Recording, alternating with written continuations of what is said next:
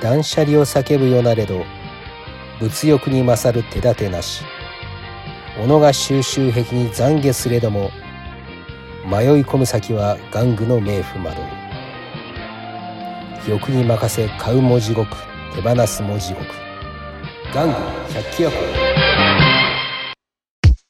好きなことなんですか？ということなんですが、えー、タイトルにもありました通り玩具。おもちゃですね。これが好きでございましてまあこの年になりましても買ったり作ったりしてるわけなんですね。いつぐらいからまあ集めたり作ったり買ったりしてるのかなっていうことになるわけなんですが中学校の後半から高校にかけてなのかなと思っております。この時代で、一番そうですね思い出されるのがジェネレーション1のトランスフォーマーでございますね。宝さん、現宝富さんが、えー、っと、今でも商品展開してるものなんですけど、これの一番最初のシリーズですね。宝のダイアクロンっていうシリーズとか、ミクロマンというシリーズから、海外の方で人気が出て、逆輸入してきた商品なんですけど、これを集め始めたのが、まあ一番印象にありますかね。バンダイの方でいきますと、まあ、プラモデルもそうなんですけど、完成品というものも結構、その当時出始めてたような覚えがあるので、バンダイさんなんかでいくと、ハイコンプリートモデルですかね。この辺りですかね。ガンダムマーク2とか、ハイザック、とはエルガイムなんぞですかね。あ、そうそう、勇者ライディーンなんかも持ってました。当時の、えー、っと新しい番組以外のラインナップもなされてて結構面白いものが出てたなという覚えはありますね。雑誌？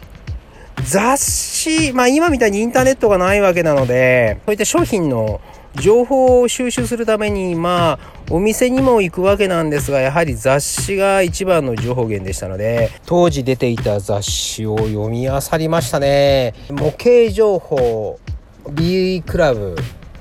デュアルマガジンあたりですかね。コビージャパンも確か読んでたと思うんですけど、なんとなくこう、カラー掲載記事が今ほど多くなかったり、文字が細かかったり、スケールモデルがちょっと多かったりしたので、まあ当時アニメが大好きだったわけなので、そちらの方よりも最初に言った3冊あたりが、まあおもちゃ色が濃かった雑誌でございますな。その辺りを読んでおりました。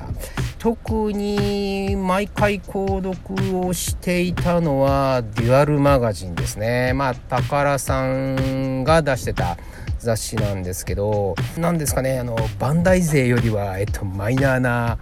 ものが多かった。えー、覚えがありますね、えー、主軸になってたのがダグラムとかボトムズガリアンあたりですかね。ああ、そうそう、巨神豪具も当時、えー、宝さんでしたね。あとは先ほど言いましたトランスフォーマー、この辺り。と、トランスフォーマーに、まあ、かっこつけてというわけじゃないんですが、海外の方で展開していた玩具なんぞも一部載ってたような覚えがございます。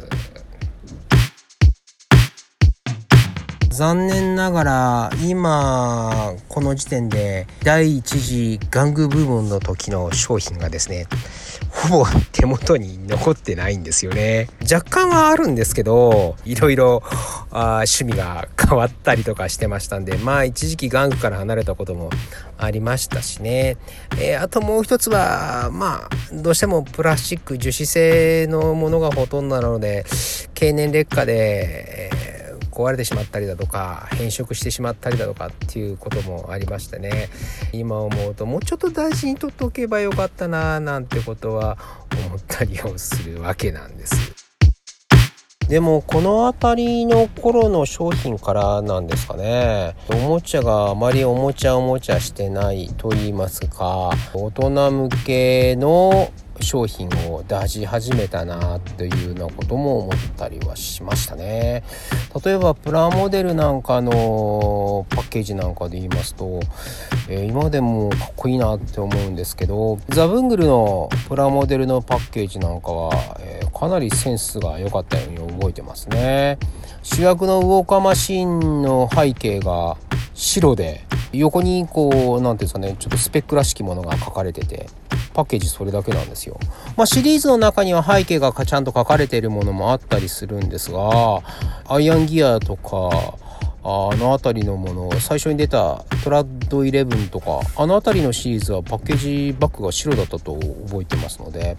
なんとセンスがいいっっていうのがありましたね。そうそう。今でもパッケージかっこいいなと思ってもうそれだけでお酒飲めちゃうぞっていうのはダンバインシリーズですね。海田裕二先生が絵を描かれてるわけなんですが主役のダンバインこのパッケージがまあすごくかっこいいんですよね。ただこれがもう中に入っているプラモデルの完成した姿とあまりにも違いすぎましてね。最初は中学校ぐらいかな？作って手にした時になんじゃこりゃってぐらいパッケージングと出来上がったプラモデルの商品との差に愕然をした覚えがございますね。この辺りから脳内補正なんていう能力にも目覚めていくわけであります。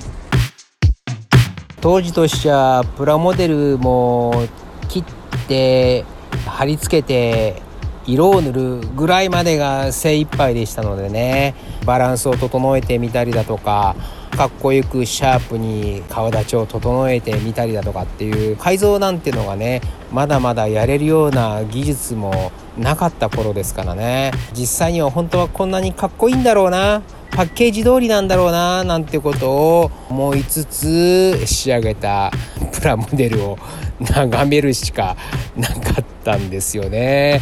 いや本当にパッケージと出来上がる商品との差がこんなにあるのか なんだろう設計段階でなんとかならなかったのかな なんていうことを当時思った覚えが強くありますね。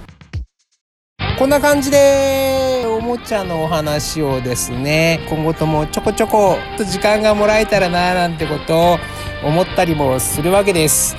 まあ興味がある方はですねちょっと聞いていただければいいかなと。今後も少しお時間をもらえたらちょこちょこ僕のおもちゃ箱の中身をひっくり返していきたいなと思います。それではまた。バイバイ。